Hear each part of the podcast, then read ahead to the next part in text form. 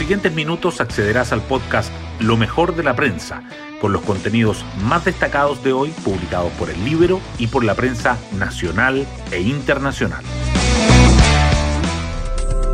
¿Cómo están? Muy buenos días. Hoy es miércoles 23 de marzo del 2022. Soy Pía Orellana y este es el podcast Lo mejor de la prensa producido por El Libero.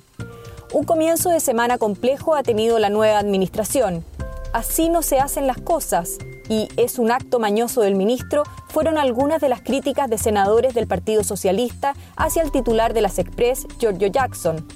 Hoy la prensa da cuenta de las tensiones que generó en el oficialismo la suma urgencia que la moneda le imprimió al proyecto de indulto o amnistía para los presos del estallido del 18 de octubre.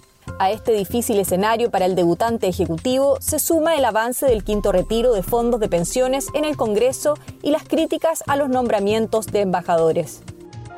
Las portadas del día. Las informaciones relacionadas con el gobierno de Boric acaparan los titulares principales de hoy. El Mercurio destaca que el oficialismo cuestiona al Ejecutivo por dar urgencia a la amnistía para presos por delitos del estallido sin tener los votos para aprobarla y agrega que la moneda apura el anuncio del plan de recuperación presionada por el debate del quinto retiro. La tercera resalta que Mario Marcel anuncia el envío de la reforma tributaria en junio y la de pensiones el último trimestre del año. Y Diario Financiero subraya que renuncian dos altos cargos del Servicio de Impuestos Internos, mientras el director, Hernán Frigolet, deberá resolver las vacantes cuando asuma en abril. La Convención Constitucional igualmente sobresale en las primeras planas. El Mercurio informa que el Pleno aprueba el Consejo de Justicia, pero rechaza la controvertida propuesta sobre su composición. También indica que la mesa de Elisa Quinteros es ratificada, se activa la prórroga de tres meses y se propone un nuevo cronograma. La tercera agrega que la Convención le quita el poder a la Corte Suprema y que un Consejo de Justicia encabezará el Poder Judicial y el diario financiero reseña que Luxich insta a la convención a que supere el ánimo de revancha, invitando al entendimiento y la paz.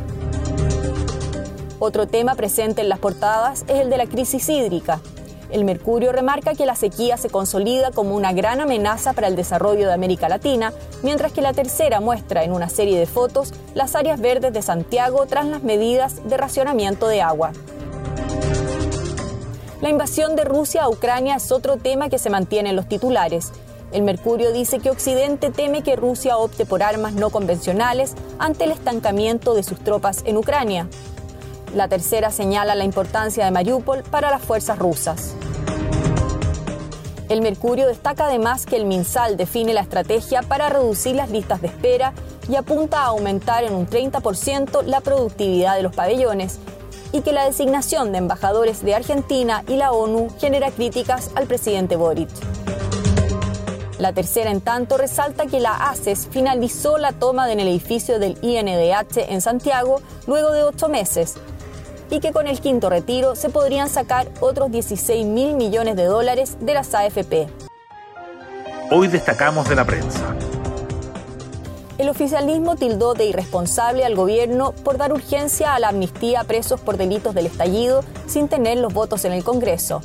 La decisión del Ejecutivo respecto al proyecto, que se tramita desde hace más de un año, agrega más fricciones a la tensa relación entre el ministro de las Express, Giorgio Jackson, y los senadores PS-PPD.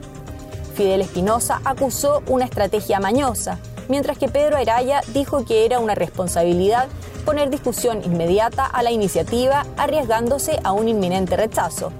Desde la DC también hubo cuestionamientos.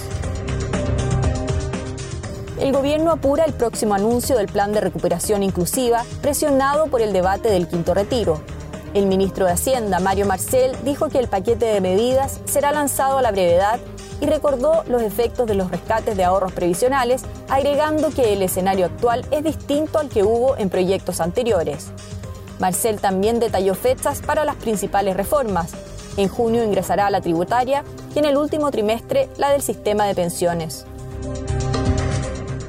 El Pleno de la Convención aprobó que el futuro Poder Judicial sea gobernado por el Consejo de Justicia.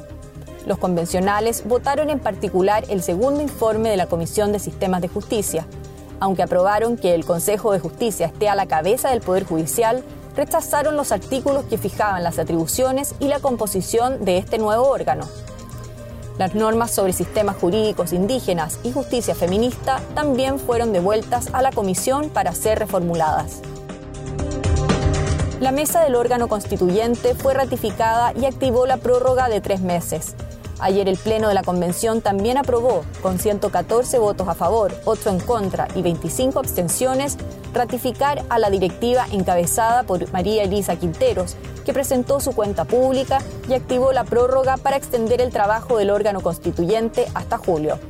También propuso un nuevo cronograma que extiende la etapa de debate de normas y acorta el proceso de armonización. Hasta aquí lo mejor de la prensa. Que tengan un muy buen día y será hasta mañana.